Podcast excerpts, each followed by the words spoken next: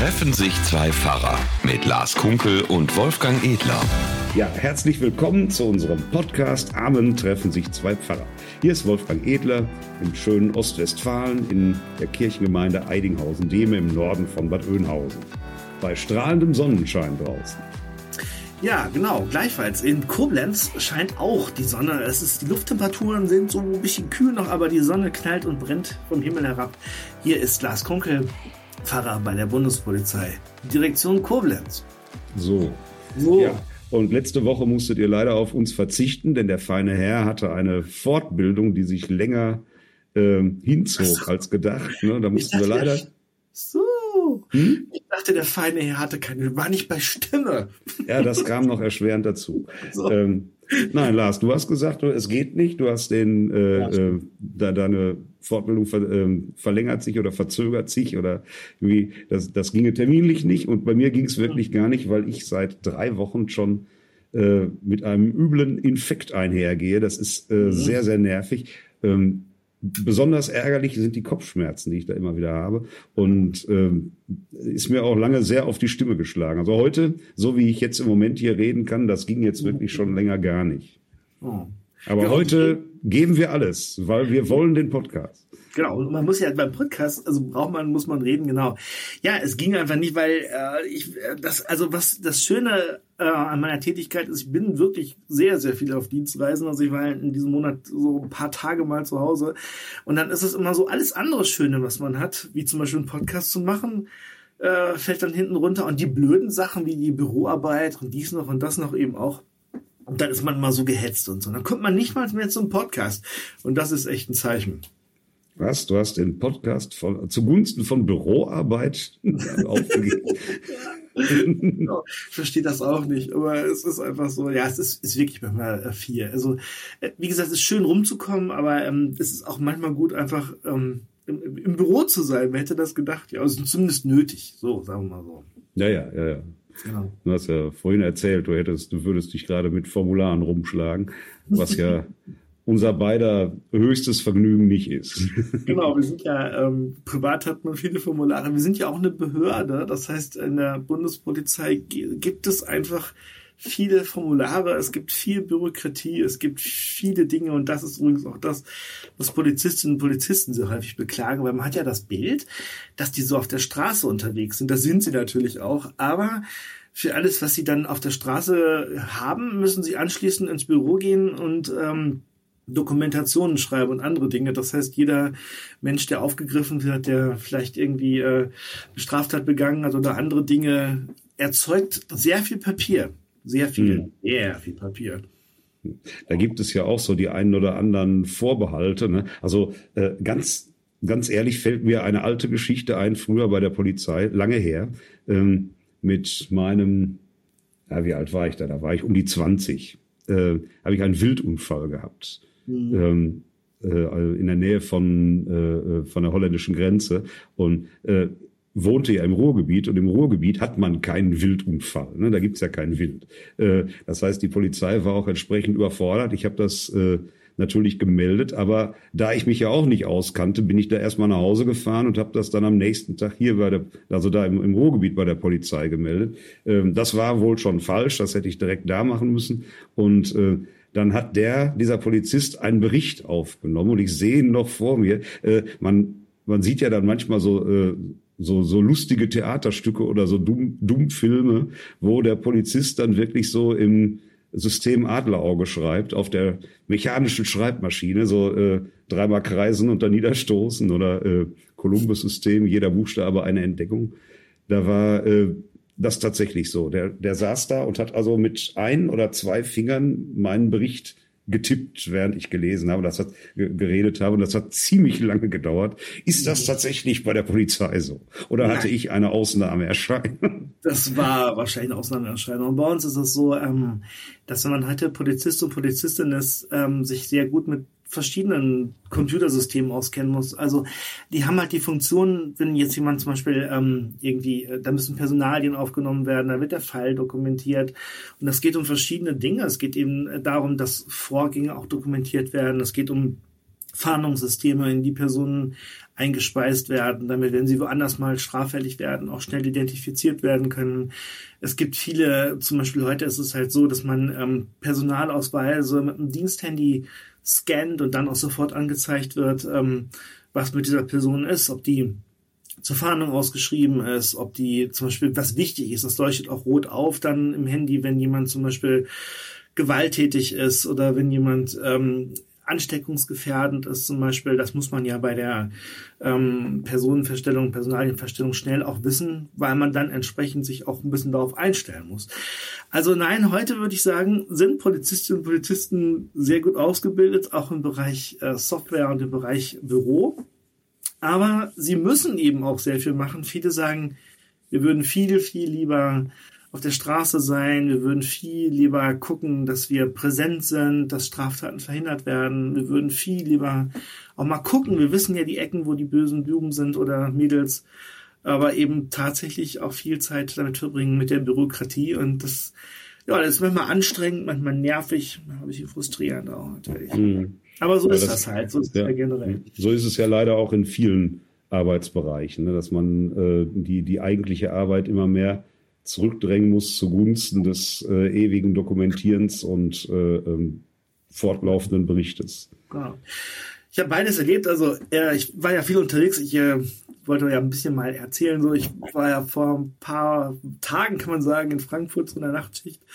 Ähm, da ist dann wirklich äh, viel los. Da ist auch nachts viel los. Also da war zum Beispiel nachts um drei hat es eine Schlägerei gegeben. Da hat jemand ähm, erst was geklaut und dann ist ihm das selber geklaut worden von jemand anderem. Und da waren drei Leute, die sich wirklich übelst da geprügelt haben und ähm, und dann die Landespolizei, die Bundespolizei und die DB Sicherheit gleichzeitig vor Ort waren, weil das so aggressive und brutale und fürchterliche Typen waren, die wirklich mit mehreren Männern festgehalten werden mussten und so. Ähm, das war, das war, war so richtig äh, dramatisch, richtig ja Action und so. Und das eben nachts auch um drei, wo man denkt, so eine Stadt schläft, aber die schläft da eben nicht.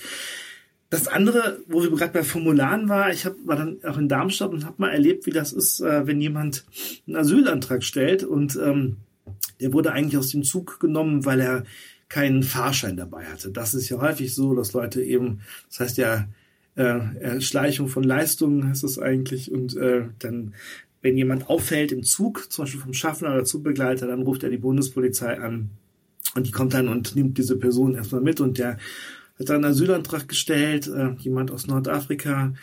Und ähm, dann musste der natürlich erstmal so mitgehen. Und ja, was dann war, hat auch viel mit Bürokratie zu tun, weil dann geht auch, er dann einen Asylantrag gestellt und ähm, dann, ähm, dann geht auch erstmal eine ganz große Sache in Gang. Also das eine ist, dass dann jemand erkennungsdienstlich behandelt wird. Das heißt, da werden die Fingerabdrücke äh, genommen und, und Fotos gemacht. Das ist nicht mehr so wie früher, so mit Tinte, ne, sondern da sind so, gibt so Scanner, so wie man das beim Handy kennt. Mhm.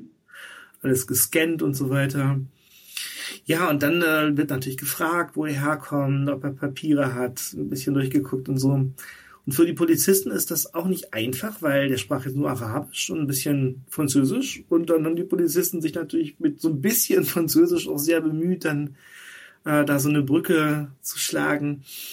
Ja, und dann sind zwei Sachen, finde ich da so interessant. Das eine ist, da kommt auch eine riesen Bürokratie in Gang. Dieser Mensch muss unglaublich viele Dokumente unterschreiben, die ihm auf Arabisch ausgedruckt werden. Hm. Bloß, das ist so wie bei uns mit der Steuererklärung, ne? Die, also ich sag mal, die verstehen, die ist ja auch Deutsch, ne? Die verstehen wir trotzdem nicht. Wirklich? Wenn du Arabisch kannst, hilft dir das auch nicht. Gut, wird dann alles erklärt und so, aber ist schon unheimlich viel Bürokratie. Dauert auch, hat da schon zwei Stunden gedauert. Aber was ich mal sagen möchte ist, ich, mich hat das unglaublich beeindruckt, wie freundlich und liebevoll und hilfsbereit die Polizisten waren. Also da gibt's was zu trinken. Da, weiß ich nicht, wird man ein bisschen beruhigt auch. Also jemand hat eine lange Reise hinter sich ruht sich erstmal ein bisschen aus, wird ganz freundlich angesprochen, wird viel erklärt und so. Ja, und das, das fand ich so schön, also mal zu erleben, wie, ja, wie ein Sozialarbeiter fast oder wie, wie, ja, freundlich einfach äh, die Polizei war. Viele draußen vermuten das ja nicht so, aber genauso ist es. Mhm. Und das Schönste war dann am Ende nach der Schicht, ähm, da wollte ich ein Foto von uns machen, sozusagen. Und dann haben wir, haben gedacht, ach, wir möchten ja eigentlich alle auf dem Foto sein. Und dann der Mensch, der den Asylantrag gestellt hat, der hat dann für uns die Fotos von uns gemacht, habe ich mal und hat uns dann fotografiert und so.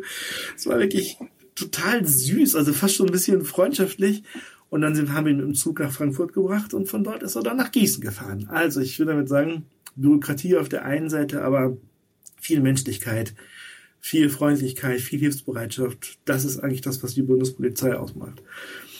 So nämlich. Also ja. äh, oftmals sind die Klischees ja andere, ne? Und die Klischees sind dann eben äh, leider äh, wahrscheinlich irgendwie Dinge, die sich auch in sich selbst irgendwie ergänzen oder in sich selbst irgendwie immer, immer fortführen. Dann ist auch mal wichtig zu sehen, dass das, äh, dass die Klischees aber eben nur die Klischees sind und nicht die, äh, die eigentliche Realität.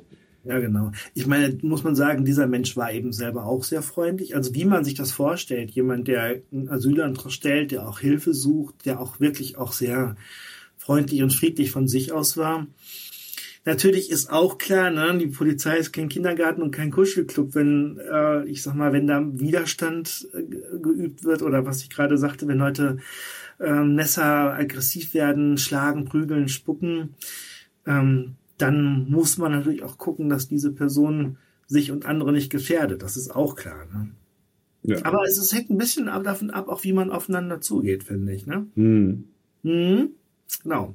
Und ja. da kommst du natürlich so als Bundespolizeipfarrer in die unterschiedlichsten Situationen rein. Ne? Genau, erlebe ich mal, mal sozusagen diese, diese schönen Momente, wo man sich auch wirklich freut, aber es gibt eben auch viele schwierige Situation. Also wo ich auch Angst habe, weißt du, wenn da im Bahnhof oder so, äh, so Leute kennen wir nicht, ja, die gibt's bei uns nicht, so im Umfeld, Leute, die so gewalttätig, so brutal sind, so bereit sind, auch, ähm, also ohne Rücksicht auf Verluste zuzuschlagen, zuzustechen, sonst irgendwas. Ähm, also da, da, äh, ich hatte zwar so eine Stichschutzweste an, aber ich habe schon fünf Meter Abstand gehalten, weil da, da kriegt man Angst. Das ist kein Krimi, das ist das Leben und ähm, ja. Ich habe ja auch kein Training, weißt du? Ich bin ja nicht so, kann die Griffe nicht oder nicht mal schnell genug laufen wahrscheinlich. ja, Nein, ich, war nicht. ich kann Mikado. Genau. Man hat aber immer Menschen, also als Pfarrer ist man nie allein im Einsatz. Man hat immer Leute um einen herum, die, äh, die aufpassen, dass dem Pfarrer nichts passiert. Oder ja. genau. Das war so ein bisschen Action und ähm, ja, viele, ich habe noch viele Seminare und so weiter. Nächste Woche geht's wieder auf Schichtbegleitung. Also, äh, man kommt mhm. rum. ja, also du hast schon auch zu tun. Ja, aber du ja auch. Ja, ich auch, klar. Äh, Im Moment, wie gesagt, muss ich ein bisschen kürzer treten. Mein Hausarzt hat auch gesagt, ja, wie ist das mit dem Krankschreiben? Äh, ich schreibe sie dann, äh, ah, sie wollen das immer nicht. Und ich sagte mal, ach, äh, lassen Sie das mal, weil das Krankschreiben muss ich ja irgendwie auch selbst immer organisieren. Ne? Ähm, da äh, wenn ich jetzt einfach sage, so, ich bin jetzt krank geschrieben und dann kommt, äh, dann ist eine Beerdigung, die, beerdigt sich ja nicht von selbst. Ne? Ähm, und äh, andere Sachen auch. Und dann äh, ist es genauso letztlich, äh, ob ich krank geschrieben bin oder nicht. Wenn ich dann sage, ich kann das nicht machen aus gesundheitlichen Gründen, ist das okay. Ne? Und äh, da, äh, ja.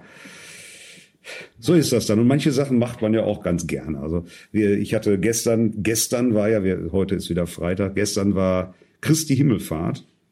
Ähm, genau. Also so heißt das ja offiziell. Also manche sagen Vatertag. Manche sagen Vatertag, aber das ist ja, wenn überhaupt, dann feiern wir da unseren Vater im Himmel. Genau. Ähm, und ansonsten ist das Christi Himmelfahrt und Christi Himmelfahrt, da haben wir uns auch schon mal im eigenen Podcast drüber unterhalten, ähm, ist, äh, glaube ich, so mit der Feiertag im Jahr, wo die Leute am wenigsten irgendwie mit verbinden, weil das äh, so, so, so unkonkret ist. Also man gibt ja so ganz merkwürdige Bilder, äh, dass äh, Jesus dann irgendwie oben schwebt und seine nackten Füße gucken noch irgendwie aus einer Wolke raus und so. Und, und äh, aber Himmelfahrt ist bei uns im Norden von Bad Oeynhausen äh, traditionell ökumenische Feier. Die machen wir mit der katholischen Gemeinde hier vor Ort. Wir haben ja relativ wenig katholische Geschwister hier. Ähm, mhm. Gibt also eine Kirche und die ist auch sehr, sehr angezählt schon so, was äh, die weitere Finanzierung angeht.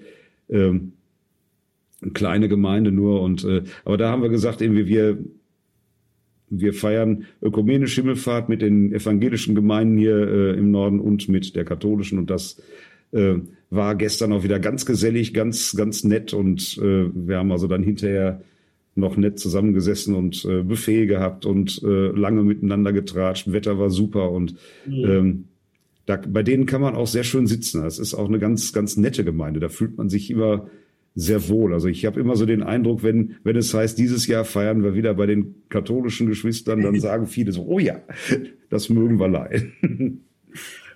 Also das ist doch mal schön zu hören, eine nette Gemeinde, also dass, äh, dass man da so hingehen kann, ja. Schön. Ja, ja. Leider sehr im Schwinden begriffen, aber ja. die, äh, aber die, die Leute, die da sind, die sind nett. Also das ist so. Und ähm, ja, da, da hatten wir dann eben auch so diese, ich habe ich hab gepredigt, das war so was, da hätte ich vielleicht auch noch sagen können, weiß was, geht mir gar nicht gut, aber ähm, das wollte ich dann. Die Predigt war schon vorbereitet und äh, ich hatte Lust. Und dann fühlt man sich ja eigentlich hinterher sogar noch besser, als wenn man das lässt. Das ist doch so. Da gibt man noch mal hinterher mal ein bisschen kaputt und so, aber das finde ich auch. Ich hatte Lust, genau. Ich hatte gestern ja übrigens auch Gottesdienst zum ersten Mal seit langer Zeit in einer Gemeinde hier in der mhm. Sehr schön auch. Also total Spaß gemacht. Aha. Noch irgendwie mit so einem Rahmenprogramm oder äh, ganz normales? Ähm, ganz normales. Für mich war das spannend. Die Florenskirche ist eine riesengroße Kirche, die ziemlich baufällig ist, aber wirklich eine riesen, riesengroße Kirche. Schön alt und so. War, glaube ich, mal katholisch natürlich auch. Ähm, nee, gab kein Rahmenprogramm. Einfach nur schöne Musik und äh, ein Gottesdienst. Klar, das ist ja traditionell so, das war in der Altstadt bei uns früher auch so, ne? dass man Open Air macht oder halt ein bisschen Grillen und Würstchen und so ein bisschen so die, die Elemente ja, Vatertag, äh, dieses, sagen wir, im Frühling, im Frühling rausgehen und grillen und ein Bierchen trinken, verbindet mit dem Gottesdienst. Ja. Mm. auch sein darf. Vielleicht nicht im Gottesdienst Würstchen und obwohl. Obwohl, genau. es nicht, steht nicht in der Bibel, dass das verboten ist, aber muss nicht unbedingt sein. Nee, nee. Also Grillen in der Kirche, da muss man hinterher auch wieder anstreichen und so. Genau, ja, ja, genau. Aber das ist eine schöne Zeit und ähm, viele, viele sind ja jetzt auch ähm, am Wochenende unterwegs und machen sich ein langes Wochenende und so. Und ich, ich glaube übrigens, als du es gerade sagtest, Himmelfahrt ist, glaube ich, gar nicht mal der Tag, wo man am wenigsten mit anfangen kann. Ich glaube, das ist der Tag, wo man am meisten die falschen Vorstellungen hat. ja, ja. Hm. ja. Deshalb wird er massiv umgedeutet. Also und äh, der katholische Bruder Pollmeier hier, der, der Dekant, den wir hier hatten, der sagte dann auch, er wäre vorher Tage an der ähm, Tankstelle gewesen, da hätte eine Frau sich gerade so echauffiert, hätte gesagt, sie fände das ja auch total beknackt, dass es für den Vatertag einen eigenen Feiertag unter der Woche gibt, während es für den Muttertag, der würde ja am Sonntag gefeiert, das wäre ja schon ein Feiertag, also äh, das, das wäre ja wieder Diskriminierung, dass für die Frauen kein eigener Feiertag ist. Und dann, genau. äh, ja, dann denkt er, ja, ja, ja, ja. Es ist aber Christi Himmelfahrt. Ja, aber man merkt daran diese Traditionsverschiebung, dass ja Himmelfahrt, ähm, aber auch zum Beispiel, glaube ich, Reformationstag, äh, so Feste sind kirchliche Feste, die ähm, entweder umgedeutet werden, also das eine wird von Halloween okkupiert und das andere vielleicht von so einem weltlichen Vatertag in Anführungsstrichen, äh, dass da so eine Traditionsverschiebung stattfindet und egal ob man jetzt gläubiger Christ ist oder nur kulturell eingebunden ist, man muss das immer mehr erklären, was da eigentlich ist und warum das alles ist. Hm. Aber das ist nicht mehr so ein Traditionsgut, so allgemein in der Breite.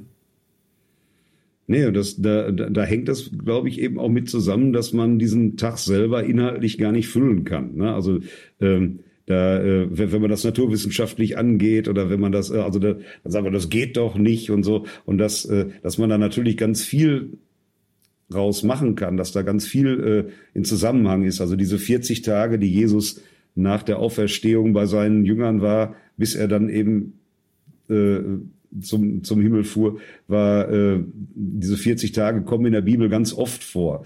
Äh, die, äh, das ist immer eine Zeit der, der Prüfung, so der, der äh, des Auscheckens, wie, wie ist mein Vertrauen, wie ist meine, äh, äh, wie ist meine Beziehung zu Gott und äh, dann kommt, kommt was Neues und das ist da jetzt eben auch so. Wie hätte das sonst ablaufen sollen mit Jesus. Ne? Da hätte der quasi als Altersloser und äh, irgendwie äh, un unsterblicher äh, Weiser dann durch die Jahrhunderte da sitzen sollen. Das hätte wahrscheinlich auch von Gott eher wieder abgelenkt. Dann hätte man diesen Guru da gehabt oder so und äh, ja, zu sagen, nee, so weit, so gut, aber es kommt ja noch was. Ne? Ähm, Genau. Äh, das sind diese Dinge, haben wir, glaube ich, auch schon mal drüber gesprochen, die für uns, glaube ich, eine ganz logische ähm, Sache haben, die, die sich, die wir einordnen können, für notwendig halten und so, aber die dann doch eben dessen Relevanz, glaube ich, oft ja so ein bisschen so innerkirchlich erscheint und nicht mehr so ähm, diese, diese Erklärung sozusagen, warum das für Menschen was bedeuten könnte, schwierig ist. Und dann liegen diese Feiertage immer so. Ostermontag, Pfingstmontag, hat man schon mal ein langes Wochenende. Ja, und genau. wer ist auf die Idee gekommen, Himmelfahrten auf den Donnerstag zu legen, wo jeder einen Brückentag macht? ja, genau. Wie ist das denn? ähm. Ich glaube, ja, das, das hängt mit diesen 40 Tagen zusammen. Ja, ich glaube, darum ist der Buß- und Biertag auch als erstes abgeschafft worden, weil der auf dem Mittwoch lag. Da hätte man zwei Tage Urlaub nehmen müssen, wenn der frei gewesen wäre. Genau, wahrscheinlich.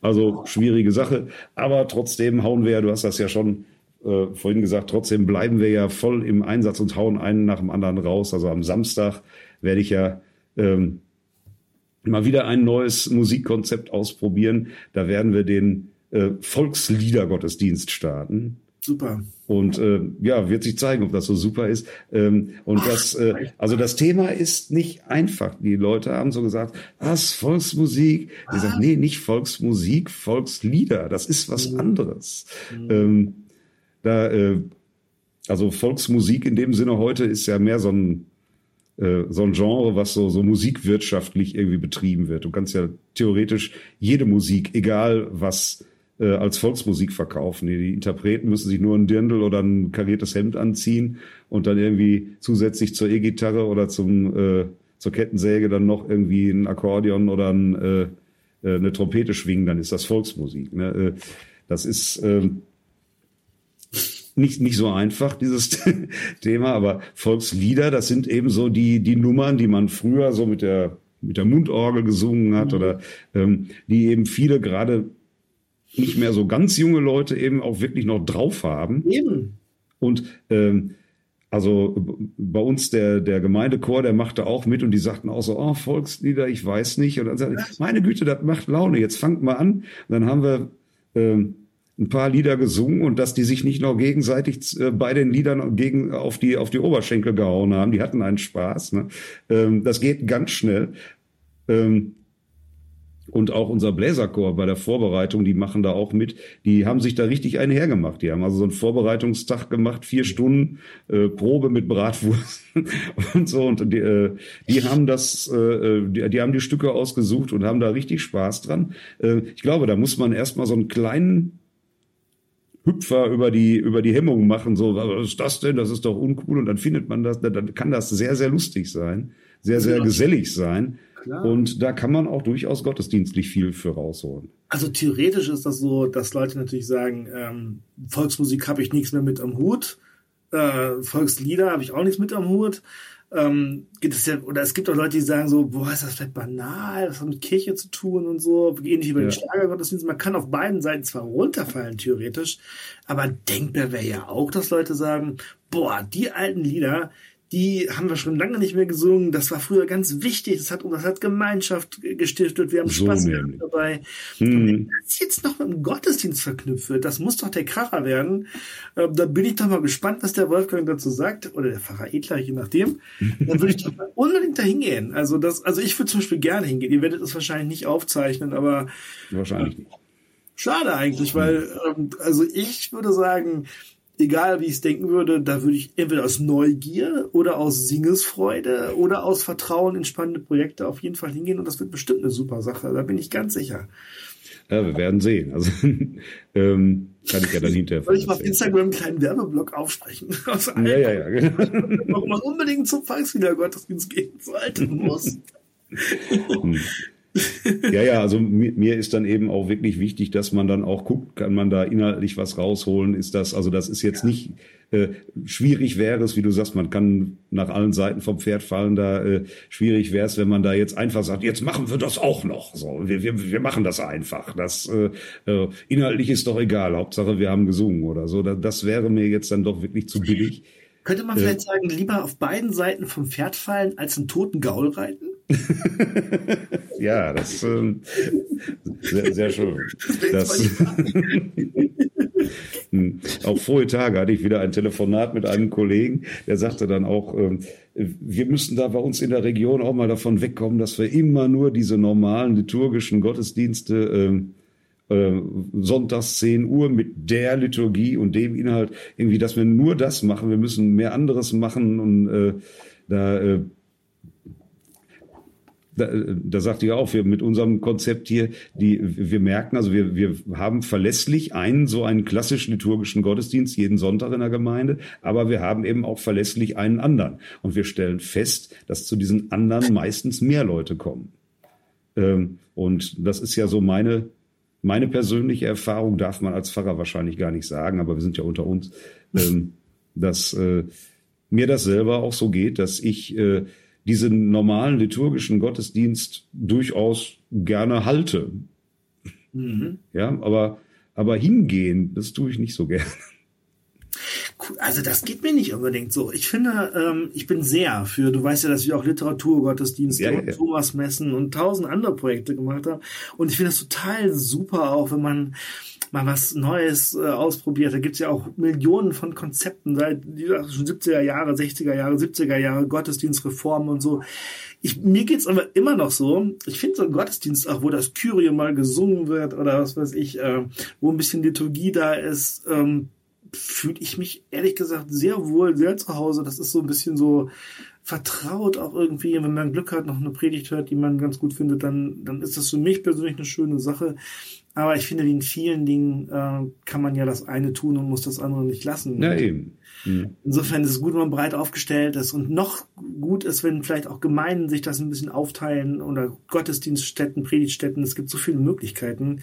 Nur man muss natürlich sagen, diese besonderen Gottesdienste machen Arbeit. Ja? Das äh, stimmt. genau. Ja, also da, das war schon so, als wir diesen Rockgottesdienst gemacht haben, da habe ich hinterher auch gesagt, ich glaube, das war der Gottesdienst, der in den letzten irgendwie zehn Jahren die allermeiste Arbeit von allen gemacht hat, für mich jetzt. Ne? Ja. Ähm, und auch so den, den meisten nervlichen Anspannungsgrad äh, erzeugt hat. Auch mhm. wenn es dann eben wirklich total viel Spaß gemacht hat, total mhm. klasse war und äh, jetzt ganz viele sagen, äh, wann kommt jetzt endlich der nächste Rockgottesdienst? Und sagt, ja, im November ist einer geplant. Oder, warum erst November? Das muss doch, äh, das freut einen dann ja auch. Ähm, Eben, genau. Ja, naja, Jetzt haben wir mal so ein bisschen rundum aus dem Nähkästchen erzählt, weil wir uns so lange nicht gesehen haben. 28 Minuten äh, sehe ich gerade auf unserem Timer hier. Der blendet ja immer ein, wie lange man schon quasselt. Uiuiui. Wir ja, wenn wir die Dreiviertelstunde dazu rechnen, die wir vorher schon gequasselt genau. haben. Wir sollten aber nicht schließen, ohne Roland Thober nochmal zu grüßen, der ja in, in den Ruhestand verabschiedet wurde und der jetzt äh, unglaublich viel Zeit hat und der ja schon gesagt hat, dass er seinen Podcast, der macht ja auch so ein ähm, etwas anderes anderen Podcast, wo er länger theologisch fundiert, konzentriert über ein Thema spricht und wichtige Themen so mal auslotet und ein bisschen ja. erklärt auch. Aber so richtig so Tiefenbohrung, ne? Ja, genau. Richtig der ist cool, so weil der, ist, der kennt sich ja sowas von aus. Ja, weil er ist der Theologe. Ja, ja, ja. Das, wir lachen jetzt, weil wir uns freuen. So, und, äh, ja, also lieber Roland, dann, ich hoffe, du hast diesen Podcast gehört bis zum Ende, weil am Ende wurdest du erst nochmal gegrüßt und gewürdigt, aber wir finden dich klasse und du bist echt ein super Typ. Ja. Wir sind gespannt auf deinen Podcast. Und ich wäre sehr gerne zu deiner Verabschiedung gekommen, aber es ging mir wirklich nicht gut, wie ich schon festgestellt habe. Zumal wir, Lars, uns da jetzt auch noch live hätten sehen können. Ja, ja. ja? Sehr, sehr traurig. Wir müssen wieder mit dem, mit dem äh, ähm, Internet vorlieb nehmen. Ja, das stimmt. Ja. Aber das wird jetzt auch wieder anders sein. So. ja, ja. Vielleicht haben wir den Roland ja demnächst mal als Gast im Podcast. Müssen wir mal gucken. Vielleicht hat er da ja Lust zu. Also der, vielleicht so der Telefonjoker oder so, wenn wir gerade mal nicht weiter wissen, wie viel Wunder es genau gab im Johannes FLG. Einfach mal Roland an. Schalten die mal live dazu. genau. Dann kommen wir weiter. Genau. Ja. Genau, da ist nicht Dr. Jacobi, sondern Dr. Toba, der angerufen wird, um dann das Wissen abzuzapfen. Ganz genau. Naja. So, da ja. kommen wir zum Ende, wa? Ich glaube auch. Lars, du hast doch immer so schöne Schlusswort. Äh, ich habe ja schon das mit dem Pferd gesagt. Das Wort werde ich mir noch mal ein bisschen durch den Kopf gehen lassen mit den äh, Sachen und so. Nein, ich würde einfach sagen, danke, dass ihr uns zugehört habt und äh, es war schön mit dir, Wolfgang, zu sprechen nach ja, dieser Pause. Ich hoffe, ihr habt uns gerne zugehört und dann würde ich mal sagen, bis bald und bleibt behütet. Ciao. Jawohl. Treffen sich zwei Pfarrer mit Lars Kunkel und Wolfgang Edler.